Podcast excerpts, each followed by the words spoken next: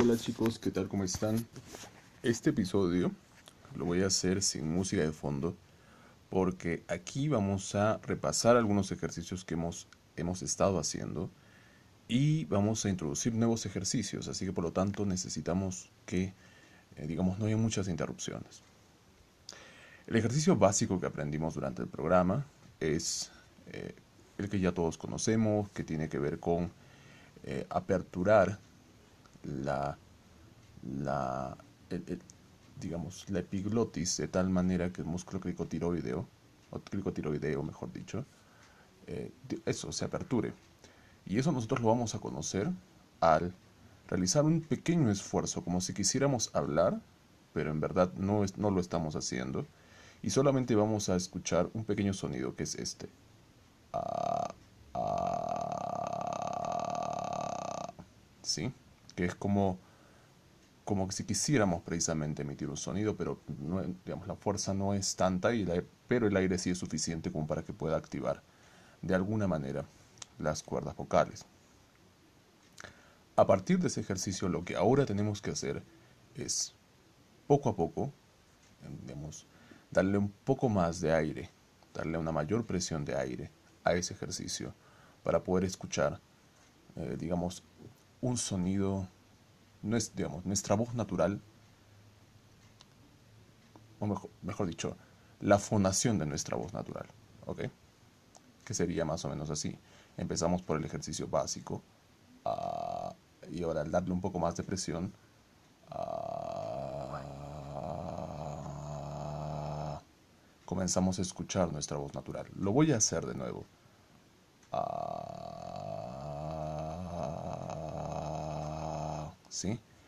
Al escuchar nuestra voz natural, ya tenemos la oportunidad de poder repasar lo que vimos en ejercicios anteriores, que tiene que ver con el énfasis en algunas palabras. Por ejemplo, mi nombre, Giancarlo.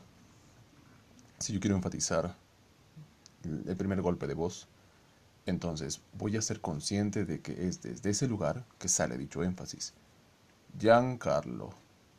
Giancarlo. Lo que estoy haciendo es darle un poco más de aire desde ese ejercicio básico.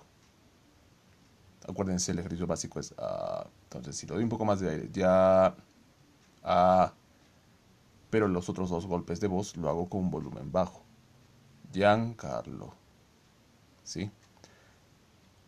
Ahora bien, luego también aprendimos la resonancia. La resonancia es darle un poco más de aire, pero llevar la voz a los resonadores. Algo así.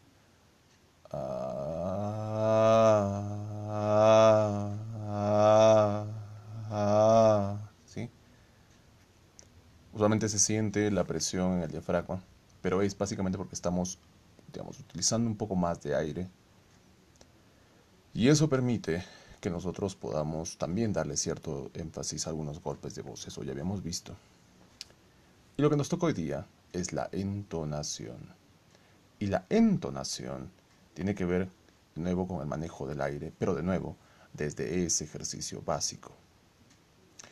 Muchos eh, instructores de técnica vocal cometen el error de enseñar a sus alumnos a cantar con el diafragma o hablar con el diafragma. Y ese es un, creo yo, un error porque en verdad al final la voz sigue emitiéndose desde la laringe, solo que al realizar este ejercicio básico, ah, lo que estamos haciendo es permitir que el músculo, el músculo cricotiroideo no se tense y por lo tanto no eleve la laringe y por lo tanto no se genere cansancio. Muy bien. Entonces, dicho esto, vamos a comenzar con los ejercicios para la entonación o para poder darle tonos a nuestra voz. Para eso vamos a utilizar, hay muchos recursos, pero podemos utilizar un teclado virtual. Ahorita yo estoy utilizando un recurso que se llama teclado-piano virtual, todo junto, punto online. Sí, de nuevo, teclado-piano virtual, punto online. Y este teclado que va a aparecer en pantalla cuando ustedes ingresen a la web, les va a permitir trabajar en dos octavas. Octavas es el conjunto o rango de sonidos que conforman los, los 12 sonidos eh, musicales. Do, re, mi, fa, sol, la, si. Y los sostenidos. Do sostenido, re sostenido, fa sostenido, sol sostenido y la sostenido.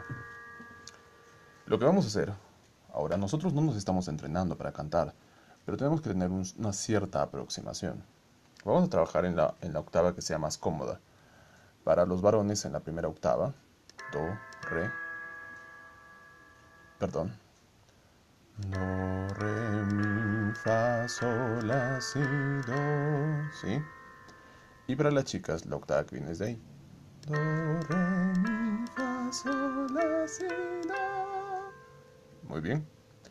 Entonces, nosotros eh, vamos a utilizar la octava que nos corresponda según nuestro género. Y lo que vamos a hacer es un poco lo que yo hice en este momento. Vamos a ir incrementando la tonalidad desde Do hasta el otro Do. Por ejemplo, desde Do tercera hasta Do cuarta, que en el teclado ustedes van a observar como C3 y C4. O si soy chica, si soy mujer, voy a trabajar desde C4 hasta C5. Y lo que voy a hacer es, voy a incrementar la tonalidad desde el ejercicio básico. De nuevo, ¿cuál era el ejercicio básico? Ah, ah, ah. Y lo que voy a hacer es subir la tonalidad mientras aumento ligeramente, controladamente el aire. Así.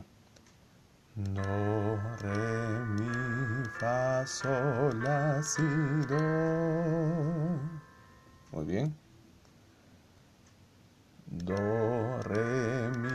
Fa, sol, la, si, do. Y puedo bajar. Do, si, la, sol, fa, mi, re, do. Puedo inclusive darle un poco más de fuerza para que se escuche con más, más, eh, con más resonancia. Do, re, mi, fa, sol, la, si, do. Do, si, la, sol, fa, mi, re, do. Pero lo más importante es que no sacrifiquemos el, digamos, el ejercicio básico por la resonancia. Es preferible que se escuche sin resonancia, pero con control. Y de la misma manera, si son chicas, vamos subiendo poco a poco. Do, re, mi, fa, sol, la, si, do.